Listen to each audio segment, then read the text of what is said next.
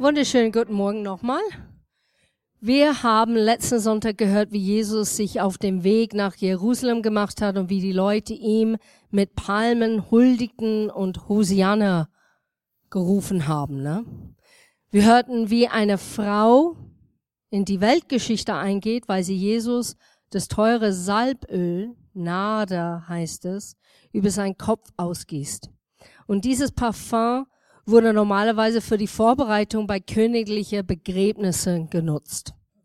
Wir haben auch gehört, was heilig sein bedeutet und dass wir mit reinen Absichten denken und jemand anderen gegenüber so begegnen sollen, so wie Jesus es tat. Ein Leben der Hingabe zu einem Gott, der es verdient hat. Und heute Morgen, mein Titel heißt ein Stück Jesus zeigen. Und es geht jetzt weiter in der Geschichte. Judas geht zum hohen Priester und verspricht, dass er Jesus verraten wird. Und auf Hand Judas' Geschichte, man sieht hier schon, dass bei so vielen verschiedenen Menschen jeder etwas ganz anders für sich mitnimmt oder wahrnimmt von dem, was Jesus gesagt hat oder gezeigt hat obwohl sie alle gemeinsam mit Jesus zusammen waren. Ich könnte auch heute Morgen an die Tür stehen und sagen, was wurde erzählt heute Morgen? Und eine würde das sagen, der andere würde das sagen, andere würde komplett etwas anderes sagen. Weil es kommt sehr oft, was uns bewegt, wo wir stehen, wo wir hingehen, wie wir drauf sind an dem Tag. Wie tief ist unsere Beziehung mit Jesus? Wie nicht? Und deshalb wird jeder Einzelne von euch heute Morgen etwas ganz anders wahrnehmen. Und jetzt werde ich kurz beten. Jesus, ich danke dir, dass wir das wahrnehmen, was du möchtest, dass wir wahrnehmen, für uns persönlich. Nicht für unsere Nachbarn, nicht für unsere Familie oder Freundin, sondern dass wir das hören heute Morgen, das direkt von dir kommt und dass wir das annehmen können und verändert rausgehen können. In Jesu Namen.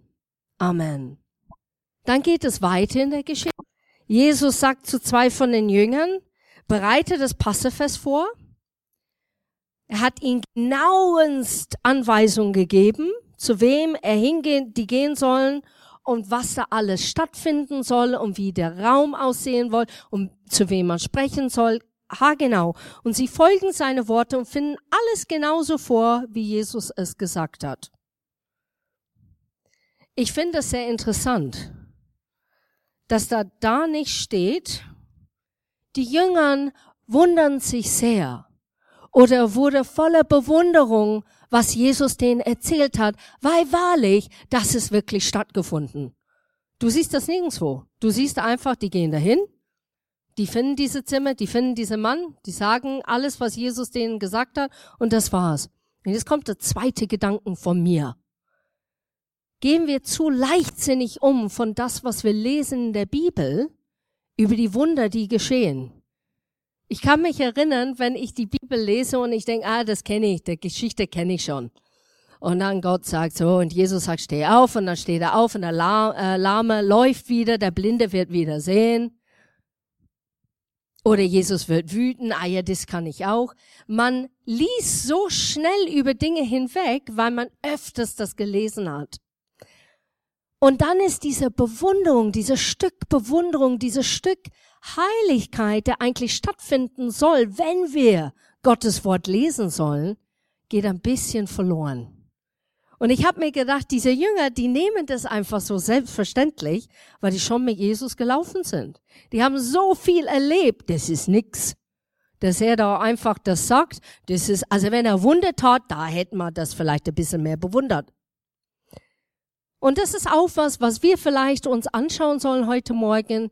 Wie gehe ich mit meiner Beziehung mit Jesus um und wie gehe ich mit das Wort Gottes um?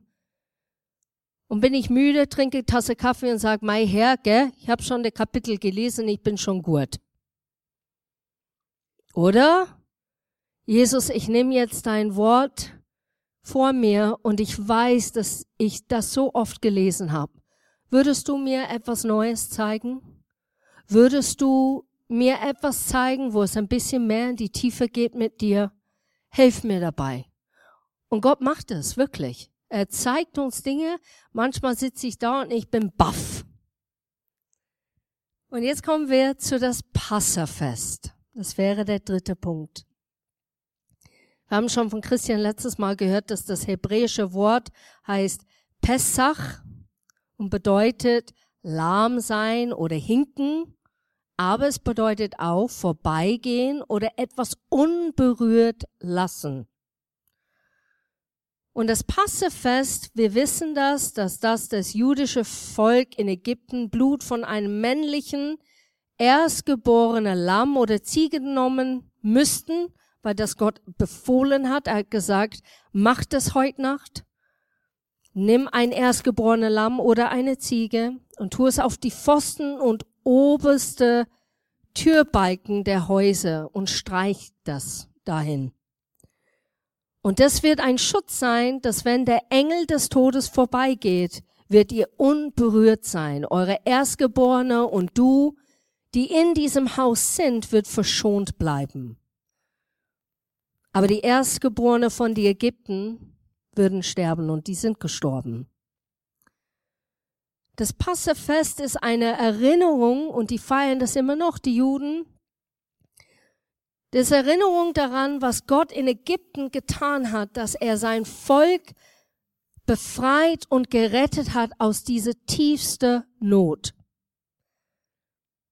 Aber es ist auch zugleich eine Blutvergießen, das man sieht, von unschuldigen Tieren, das Erstgeborene, ein unschuldiges Tier, die ihr Leben gegeben wird, damit es andere Menschen verschont oder schützt.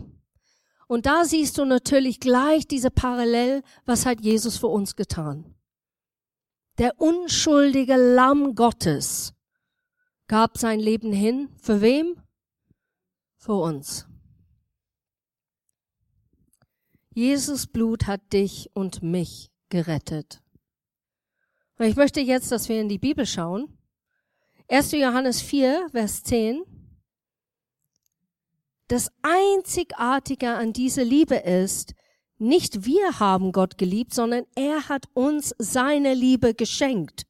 Er gab uns seinen Sohn, der alle Schuld auf sich nahm, um uns von unserer Schuld frei zu sprechen. 1. Thessaloniker 1, Vers 10. Er allein rettet uns vor Gottes Zorn im kommenden Gericht.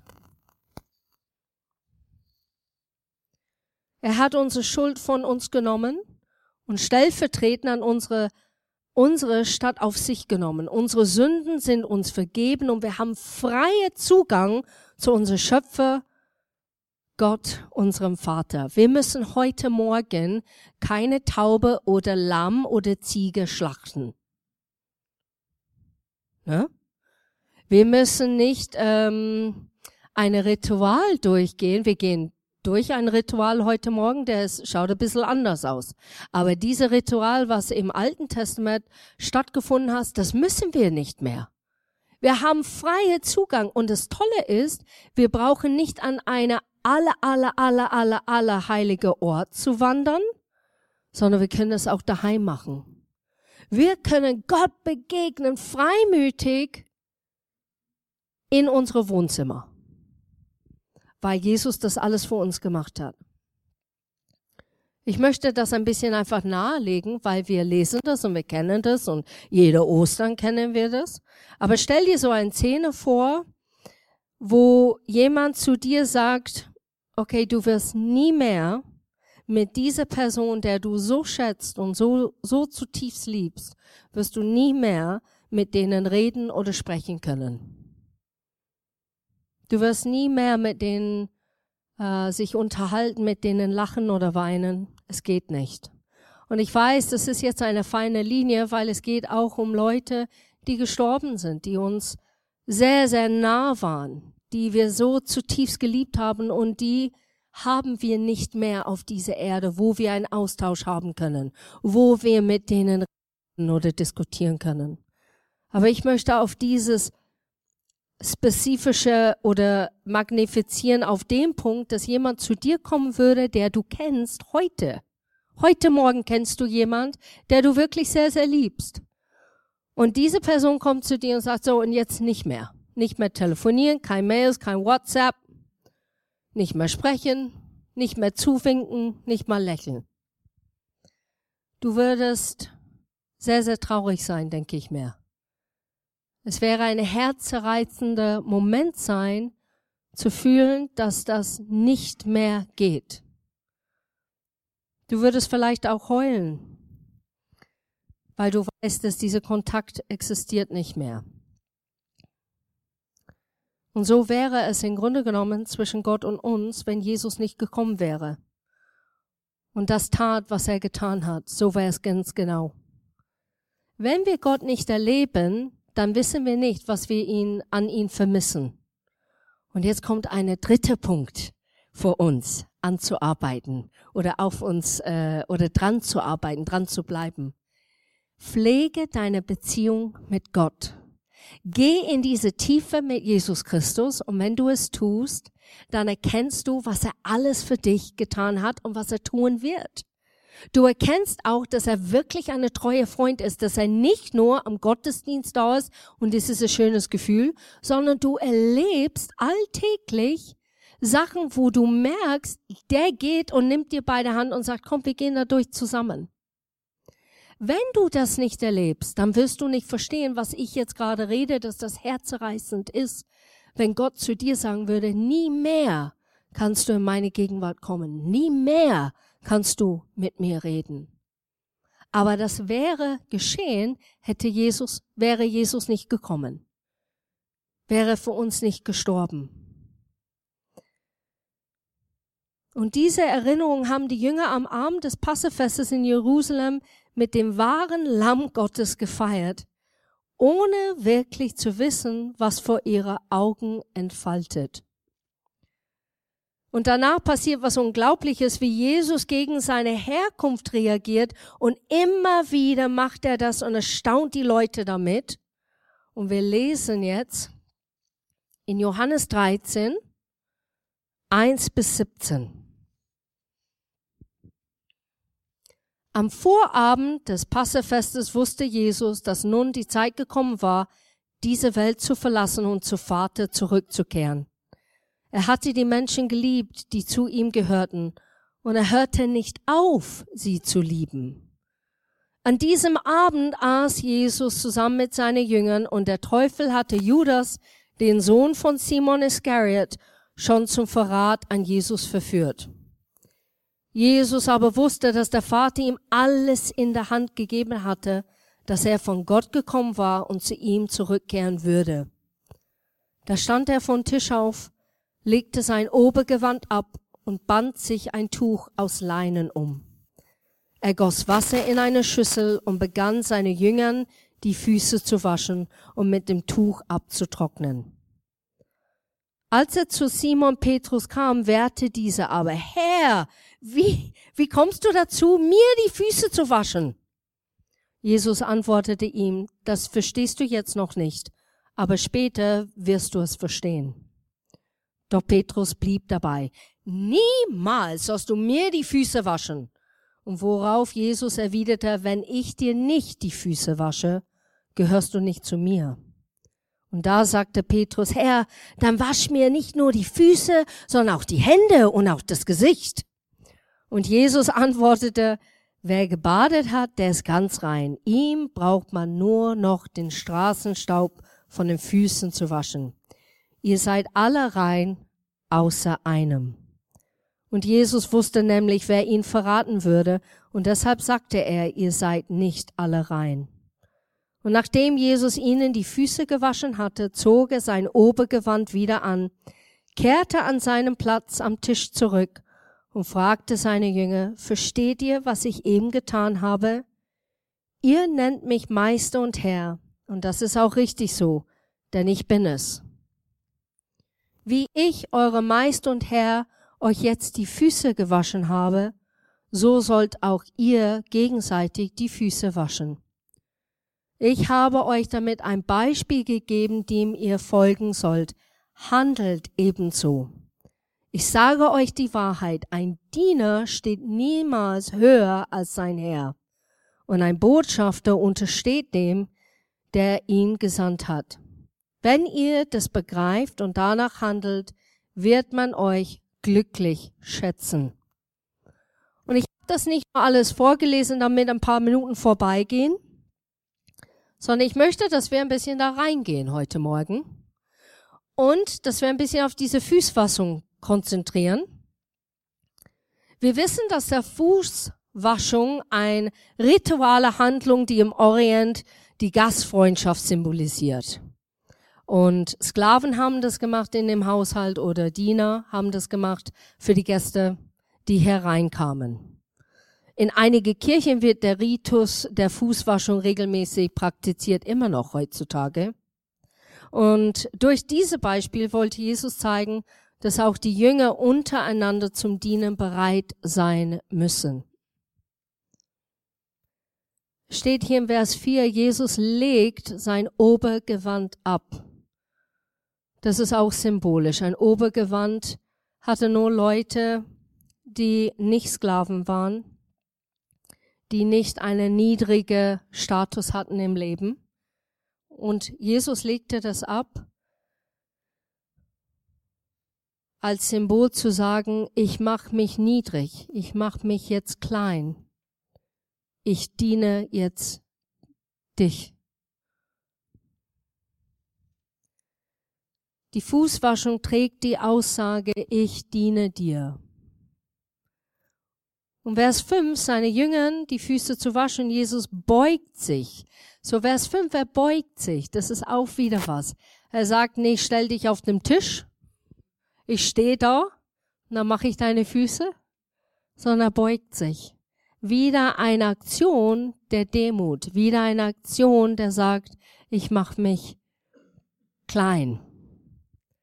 Ich mache mich nicht wie ein König aller Könige. Und letztendlich muss man sich fragen, ob die Personen bereit sind, die Füße waschen zu lassen. Und ich frage euch heute Morgen, hat jemand jemals eure Füße gewaschen? Eine? Zwei? Oh ja, paar. Ah, ihr traut euch, das ist schön. Ich mache das heute Morgen nicht. Also keine Angst. Ich weiß es manchmal. ich weiß es manchmal, das geht durch den Kopf. Oh, ich hoffe, ich habe kein Loch im Socke. Hab die Füße schon gewaschen, aber oh. Das ist schon ein bisschen unangenehm, nicht? Also wenn es von mir ausgeht, ich mag es überhaupt nicht, wenn Leute meine Füße anfassen. Ähm, diese Kitzeleffekt oder so, wenn, wenn du eine Massage kriegst oder so, das ist so wie, ich bin dann ein bisschen wie Rambo. Fass ja nicht meine Füße an. Also ich bin dann nicht so lieblich. Weil ich das nicht mag, weil es mich kitzelt und ich mag das gar nicht. Das ist für mich so, oh, das ist ganz schlimm. Und dann denke ich mir, oh Herr, ich weiß nicht, ob ich, wie Petrus hätte ich wahrscheinlich so wie Petrus reagiert. Aber außer anderer Grund. Fass es ja nicht an. Bin kitzlig, pack das nicht.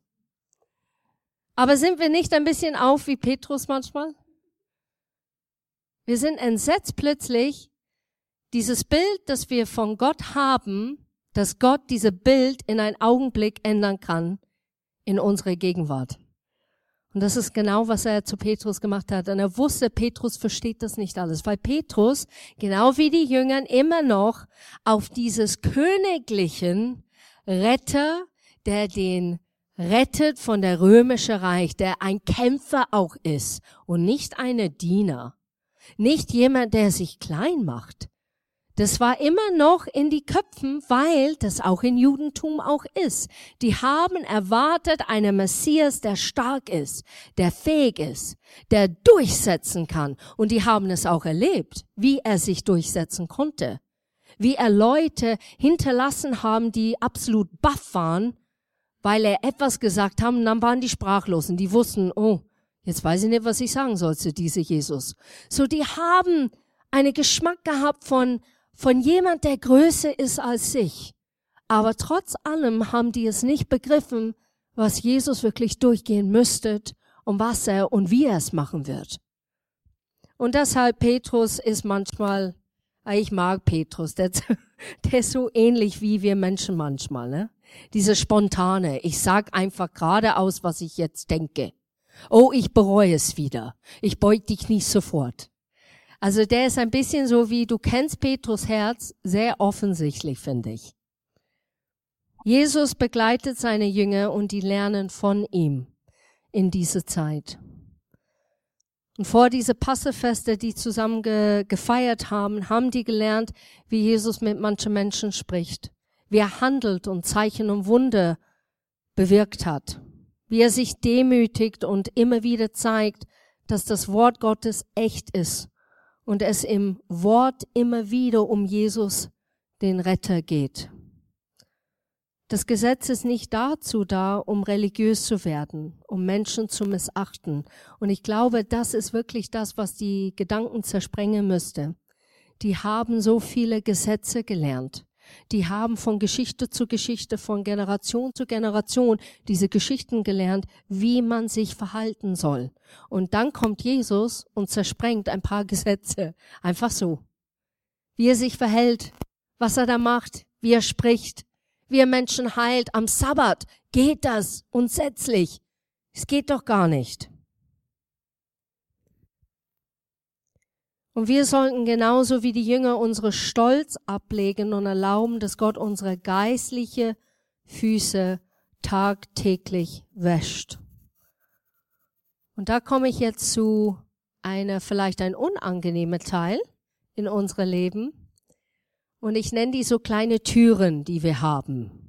Wir haben so laute Türen und manche Schlüssel haben wir bereit abgegeben zu Gott. Wir haben Jesus kennengelernt, wir waren hin und weg von Jesus, wir waren so verliebt und wir haben gesagt, boah, nimm alles, mein ganzes Leben gehört dir. Ich beuge meine Knie, ich gebe dir alles, ich gebe mich hin. Man ist bereit dazu. Und dann gehen wir ein bisschen weiter mit Jesus und Jesus sagt, du, was ist mit das, was da passiert ist? wo du 14 warst. Oh, das.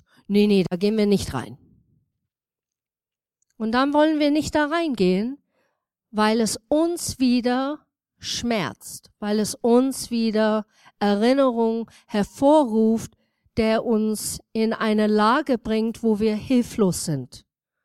Aber es ist genau der Stelle, wo Gott auch haben möchte. Das ist auch der Schlüssel, dass er dich äh, fragt. Ich nehme 14 einfach jetzt als eine Zahl, ne? Oder da ist etwas passiert in deiner Ehe. Oder mit deinen Kindern. Oder vielleicht unter Christen. Ich glaube, manchmal wir machen am meisten Dinge, wo wir einander verletzen, wo ich denke, oh, wann kriegen wir es hin, dass wir einander wirklich lieben? Und es ist immer so ein Abenteuer, weil wir Menschen sind. Wir denken anders vielleicht wie unser Nachbar.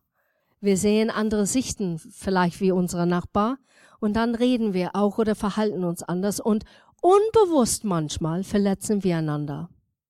Und statt dass wir es Gott geben, wir machen die Tür zu. Wir nehmen die Schlüssel, wir sperren das ab und wir tun die Schlüssel auf ein ganz, ganz sicherer Ort. Und eines Tages kommt vielleicht Gott und sagt, du, wie wär's mit der? Nee, das hab ich schon, also das ist schon erledigt, das ist alles schon gut. Aber Gott ist einer, der hakt ein bisschen nach und sagt, gib mir doch die Schlüssel. Komm, wir machen das auf zusammen. Du bist nicht allein, wir gehen zusammen dadurch. Und ich glaube, das ist ähm, Sachen, was wir lernen müssen, wenn wir das identifizieren mit dieser Fußwaschung. Fußwaschung kann man auch machen. Christian und ich, wir haben das auch gemacht bei, bei einer Leiter. Ne? Wir wollten das machen. Die waren, die haben das, glaube ich, zugelassen, glaube ich, gell? Oder haben das nicht zugelassen? Die haben es zugelassen. Und das, also wir haben Verschiedenes erlebt, aber einer hat zugelassen, das war ganz toll.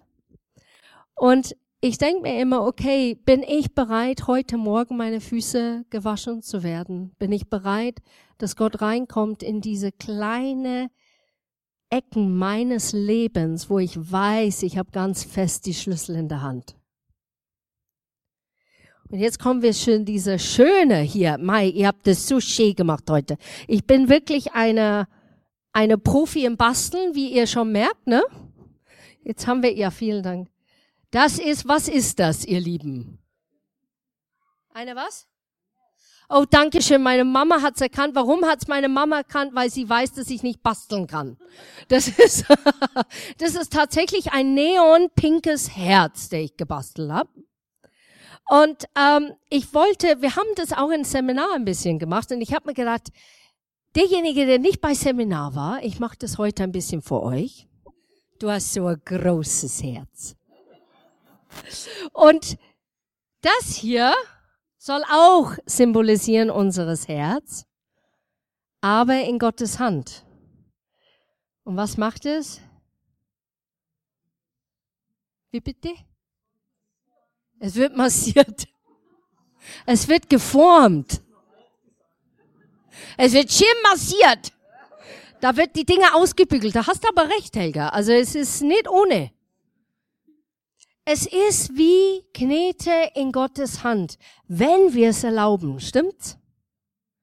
Und ähm, was passiert dann mit diesem Herz, ist was ganz Wunderbares. Wenn wir mit Gott gehen und wir erlauben, dass Gott unsere Füße wäscht jeden Tag, und das bedeutet, Füße waschen bedeutet, Zeit mit Gott zu verbringen, sein Wort zu lesen, zu erkennen, wie er wirklich ist und ihn zu suchen von ganzem Herzen. Aber nicht nur, dass Gott liebt es, wenn wir ausdrücken, dass wir ihn sehr, sehr lieb haben. Er liebt es. Ich sitze manchmal da und sage, gibt's andere Wort für Liebe? Das reicht doch nicht aus.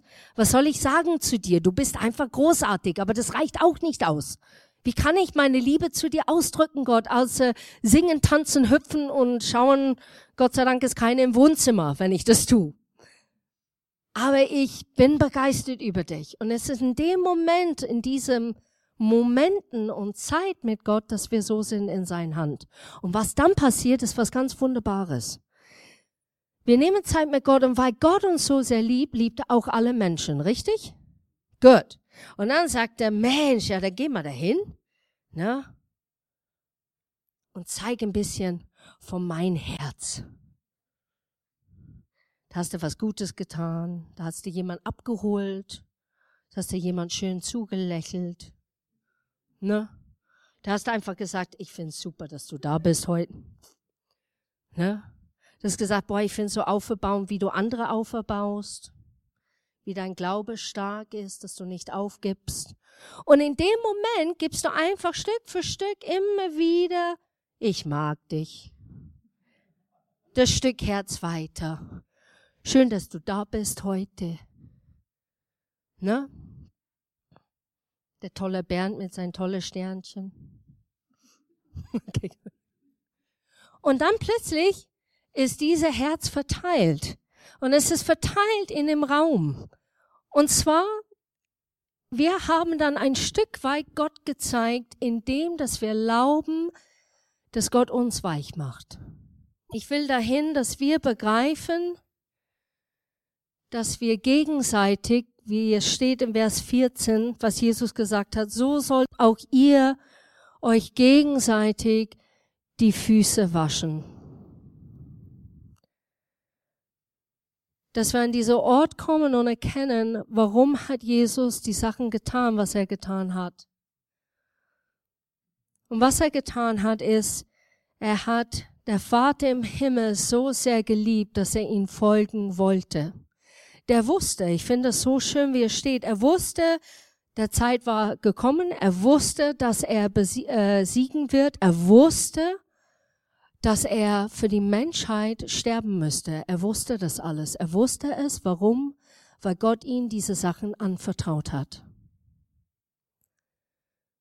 Und der zweite ist, und ich finde es so schön, Jesus liebte die Jünger und liebte sie immer noch oder liebte die Menschen immer noch. Und das ist der zweite. Wir können sehr viel von Jesus erzählen. Wir können auch Leute einladen am Ostergottesdienst und sagen, komm doch mit.